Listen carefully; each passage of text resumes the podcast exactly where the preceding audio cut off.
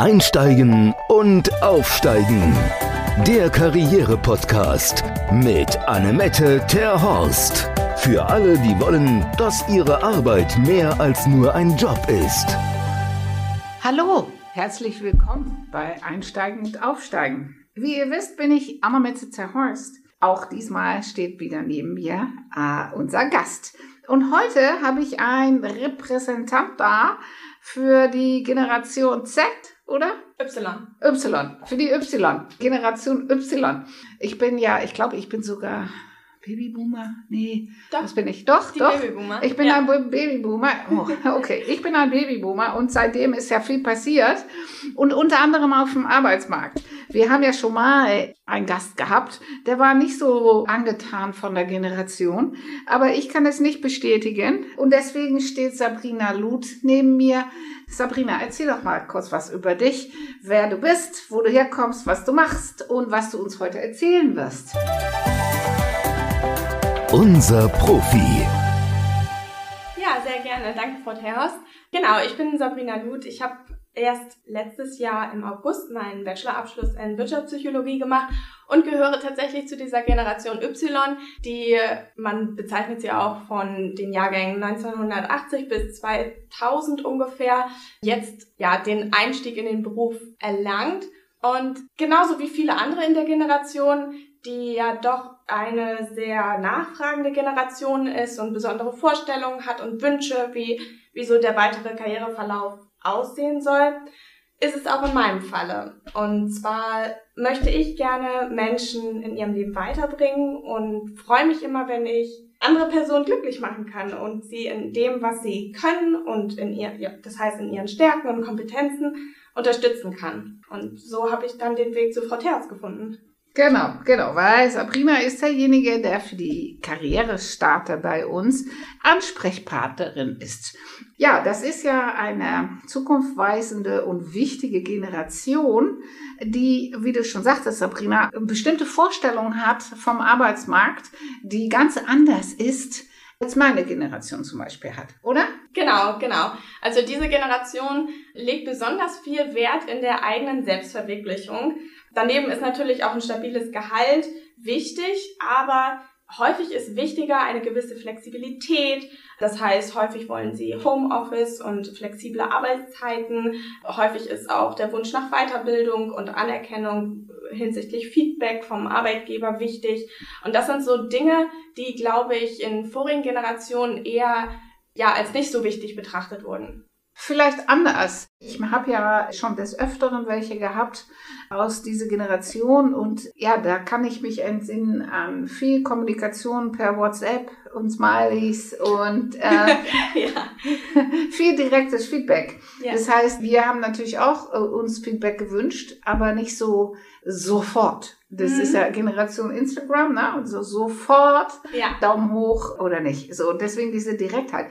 Was mich auch immer und immer wieder überrascht, ist das Sitzfleisch oder das eigentlich fehlende Sitzfleisch.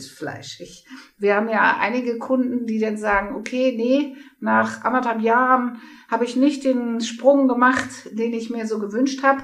Da habe ich gekündigt. Als ich das das erste Mal erlebt habe, war ich entsetzt und schockiert, weil Mhm. ich ja noch erzogen bin in, mit der Idee, nee, dass man erstmal unten anfangen muss und man muss ja erstmal seine Erfolge, seine Spuren verdienen und äh, man soll sich hinten anstellen und man ist noch nicht so weit und was weiß ich. Das ist komplett verloren gegangen. Ja, das, das stimmt tatsächlich. Also was heißt komplett verloren? Aber es ist wirklich so, dass sich das auch ja immer mehr abzeichnet, dass junge Leute häufiger wechseln. Das kann, wie gesagt, verschiedene Gründe haben. Unter anderem äh, ist es tatsächlich so, dass ein größerer Gehaltssprung möglich ist, wenn man dann wechselt, aber auch diese teilweise nicht ganz glücklichen Momente im Job, die man dann durch einen Jobwechsel verändert haben möchte. Ja, aber der Arbeitsmarkt lässt es nicht immer zu, oder? Tatsächlich nicht unbedingt, wobei man auch sagen muss, dass bis jetzt vor der Corona-Krise die Wirtschaft einen so hohen Aufschwung hatte, dass wirklich immer weniger Arbeitslose auf dem Markt waren und die Situation ja eher dahin führte, dass die Arbeitgeber um ihre Fachkräfte buhlen mussten im Grunde. Ja, aber das hat sich ja jetzt gravierend gewandelt. Genau, durch diese andauernde Corona-Pandemie ist es jetzt ein wenig rückläufig tatsächlich. Also es wird immer, es wird gerade für Absolventen immer schwerer, in den Arbeitsmarkt gleich nach ihrem Abschluss einzusteigen. Da hat sich auch die Arbeitslosenquote erhöht. Und man muss dazu sagen, dass jedoch die Arbeitgeber davon gar nicht so wenig, also die haben im Grunde einen Vorteil davon, weil viel mehr Arbeitssuchende auf dem Markt sind, die wirklich super qualifiziert sind und einfach jetzt keinen Job bekommen, weil möglicherweise kein Arbeitgeber gerade einstellt oder ja generell weniger Stellen auf dem Markt sind und sich da Arbeitgeber, die dann aber wirklich suchen, eine viel größere Palette vorfinden, die sie dann bedienen können mit ähm, möglichen neuen Mitarbeitern. Okay, weil äh, es ist ja kein Selbstläufer, ne? dass man, wenn man ein Studium absolviert hat, dass man einen automatischen Job bekommt, oder?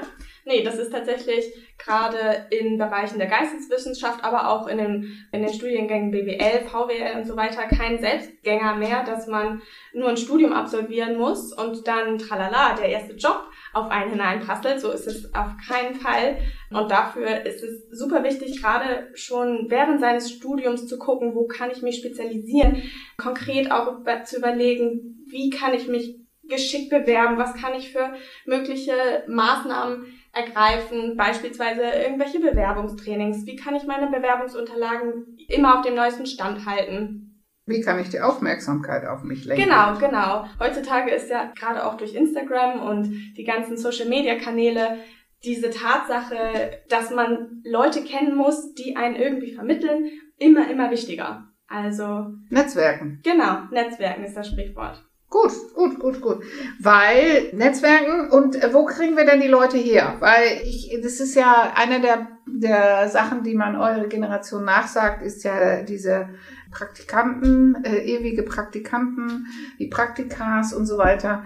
Soll man das denn machen oder soll man das lieber lassen mit den Praktikas?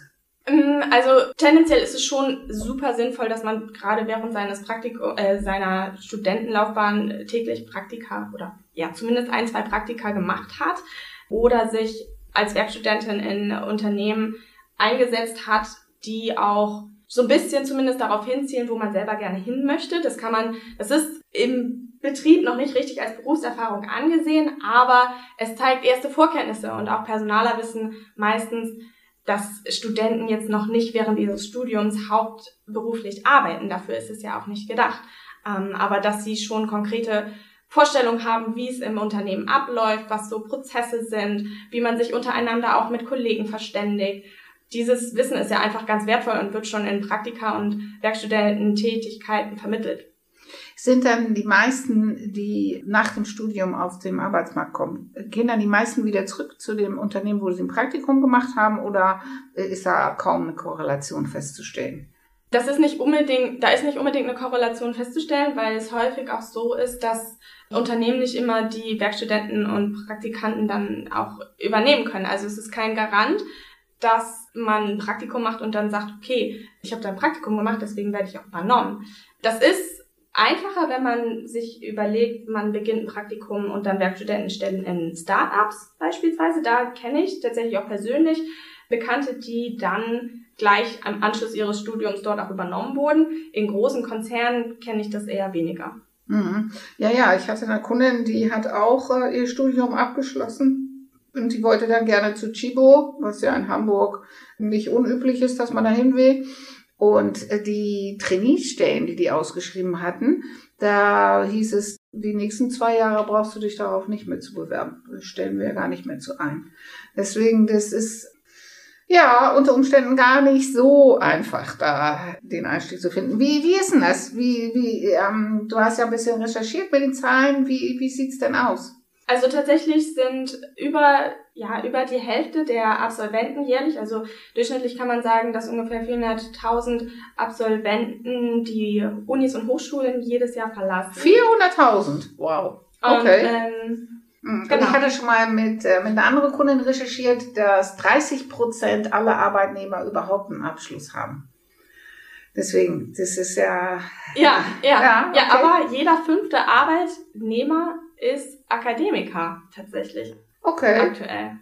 Okay, okay. Mhm. Ja, es ist kein, kein, insofern, ja, ein bisschen besonders ist es, aber es gibt ja zunehmend mehr Menschen, die einen Abschluss machen, ne? weil durch dieses Bachelor-Master-System ist ein Bachelor, ja, fast gleichzustellen wie die erste Ausbildung. Ja, ja, das, das stimmt tatsächlich. Allerdings ist da auch immer noch so ein gewisser, so eine gewisse Tendenz zu sehen, dass Akademiker, also auch Bachelor-Absolventen, doch eher oder schneller die Chance haben, in den Beruf einzusteigen als ähm, Berufsschulabsolventen. Oh, echt? Aber die Berufsschulabsolventen, die haben ja schon mal gearbeitet. Die haben ja, die Genau. haben, die können ja auch schon was. Ge- weil die Bachelorstudenten, die Genau. haben ja viel theoretisches Genau. Wissen, aber Ja, das kann man natürlich wahrscheinlich auch pauschal, pauschal nicht so sagen, weil diese Zahl ist auf alle Ja. Ausbildungen, bezieht sich auf alle Ausbildungen genauso wie die Zahl auf alle Studiengänge sich bezieht und davon gibt es ja nur allzu genug.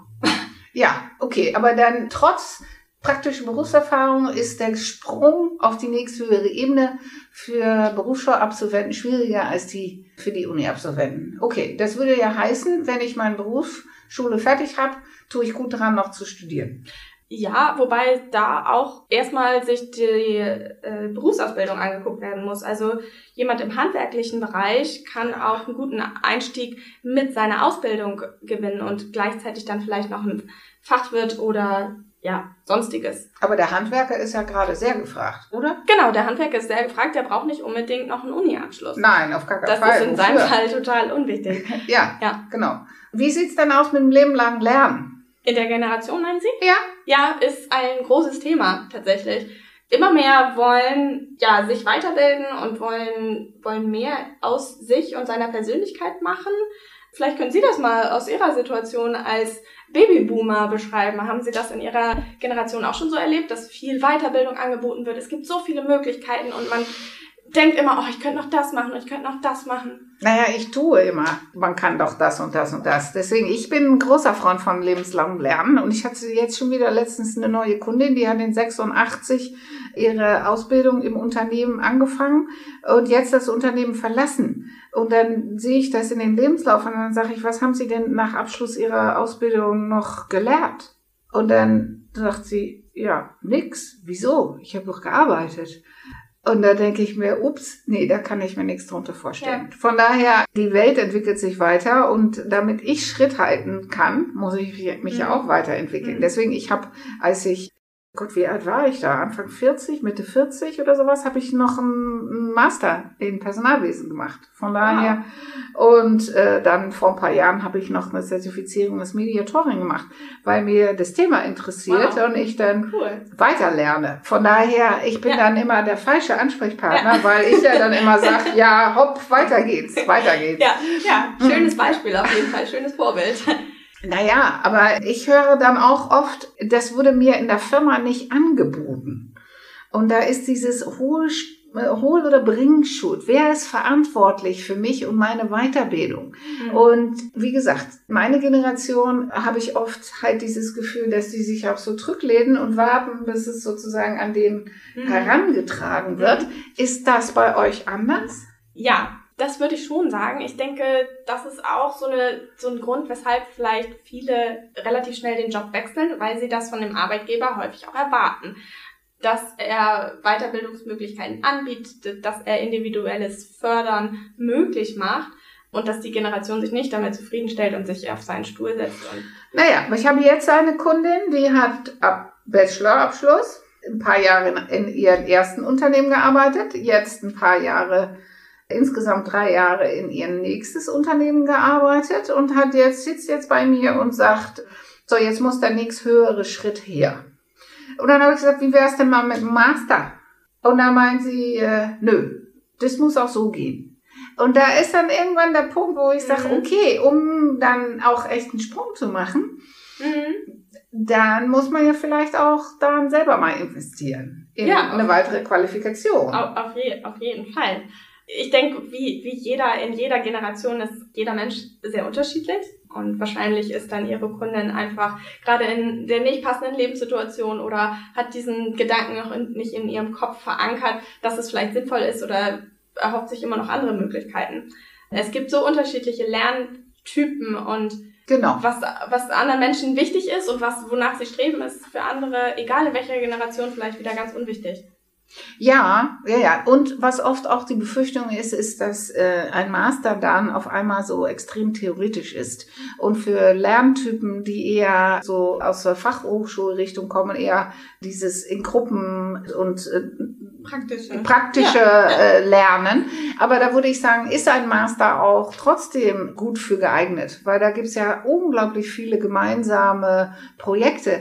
Deswegen, ich glaube, ein Master ist sogar vielleicht unter Umständen noch einen besseren Vergleich mit einem FH-Bachelor als mit einem Uni-Bachelor. Ja, also das kann man gar nicht so, finde ich, miteinander vergleichen. Man sollte sich schon erstmal überlegen, wenn man einen Master macht, wofür brauche ich den, was möchte ich erreichen und dass man den auch ganz spezifisch dann einsetzt. Also ich denke, einen Master gleich zu machen, nachdem man einen Bachelor gemacht hat, ohne dass man weiß, wo man hin möchte, finde ich persönlich Schwierig, ja, Schwierig, stimme ich schwierig, auch, stimme stimme ich schwierig. auch zu, finde ich auch besser, dass man zwischen Bachelor und Master schon mal einen ersten Job ein, zwei Jahre macht, um zu gucken, ist das, was ich mir so vorgestellt habe, auch das, was ich mir so vorgestellt habe. Genau, genau.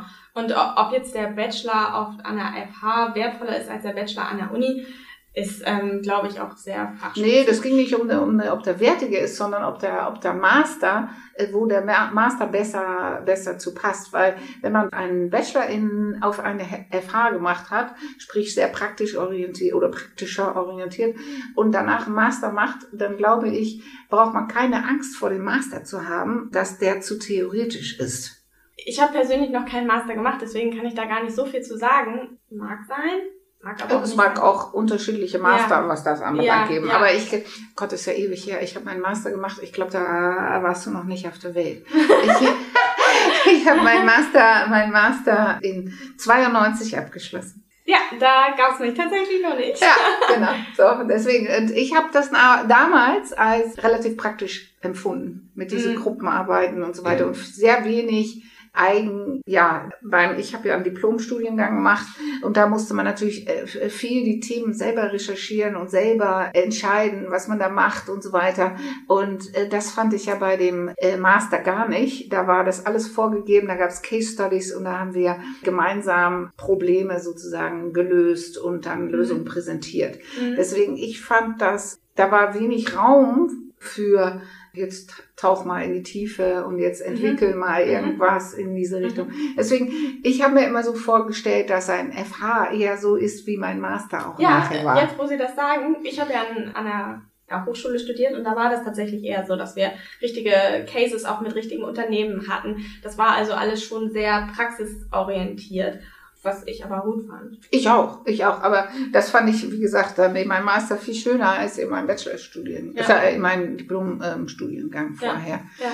Ja, wir haben uns ja fokussiert jetzt auf diese Zielgruppe, weil auch da finde ich ja, wenn das zu lange dauert, dann unter anderem, was ihr ja mitbringt, in meinen Augen, ist eine Begeisterung für Themen und auch ein, Engagement.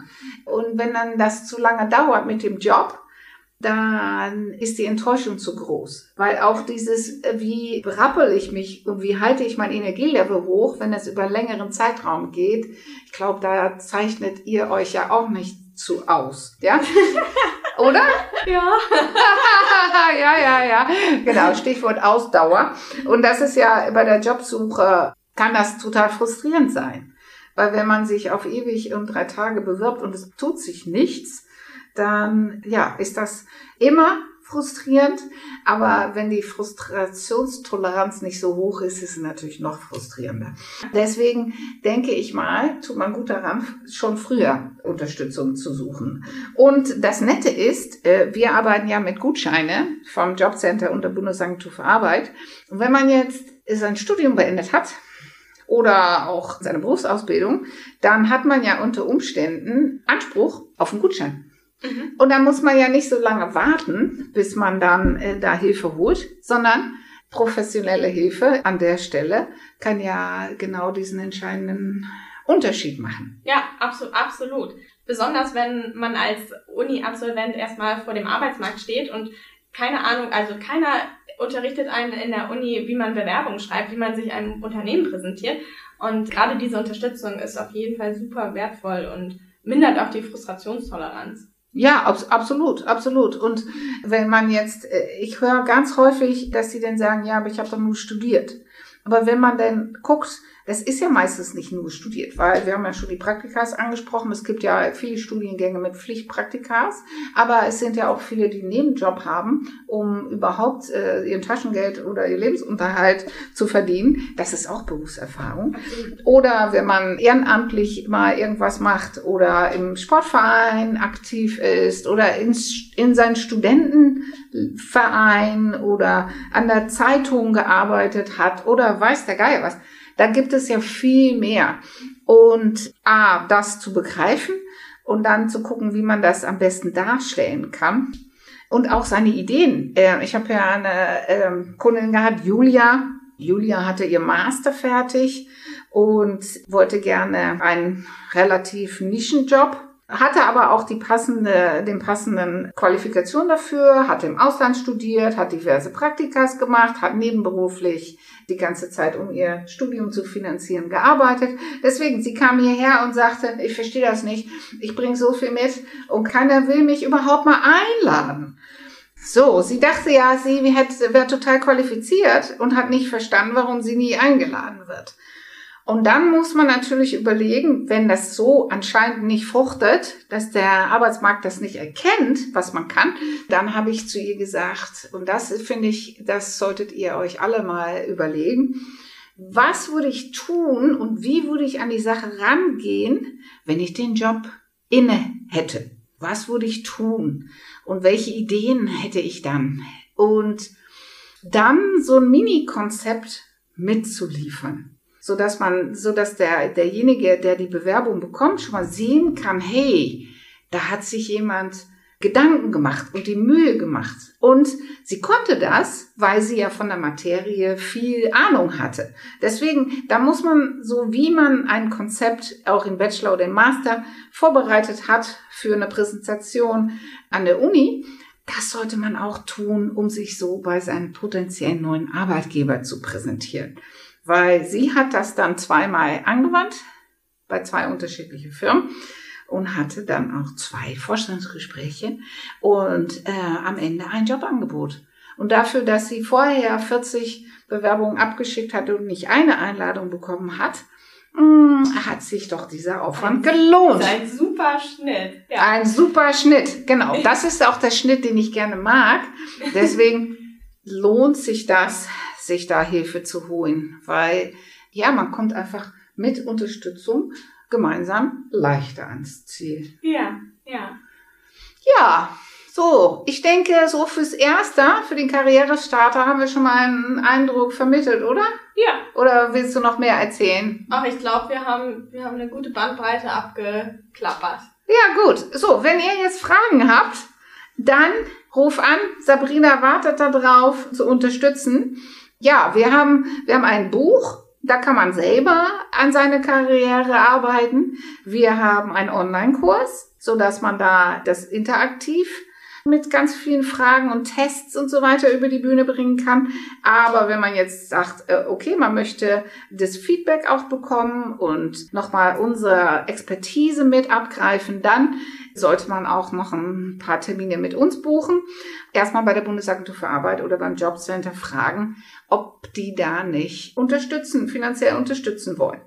Ja, das sind unsere, das sind die Möglichkeiten bei uns und dann stehen wir in den Startlöchern, euch zu helfen, dahin zu kommen, wo ihr hin wollt. Genau, vielleicht ähm, können wir noch ganz kurz erwähnen, dass wir auch dazu übergehen wollen, dass wir eine kostenlose Beratungsstunde einmal wöchentlich zusammen mit mir anbieten. Das nur Genau, aber ihr braucht nicht zu warten darauf, sondern ruf einfach an. Sabrina steht euch gerne mit Fragen zur Verfügung. Und wir haben auch eine geschlossene Facebook-Gruppe. Da könnt ihr natürlich auch die Fragen stellen. Und ähm, ja, dann viel Erfolg und bis bald. Tschüss. Einsteigen und aufsteigen. Der Karriere-Podcast mit Annemette Terhorst. Für alle, die wollen, dass ihre Arbeit mehr als nur ein Job ist.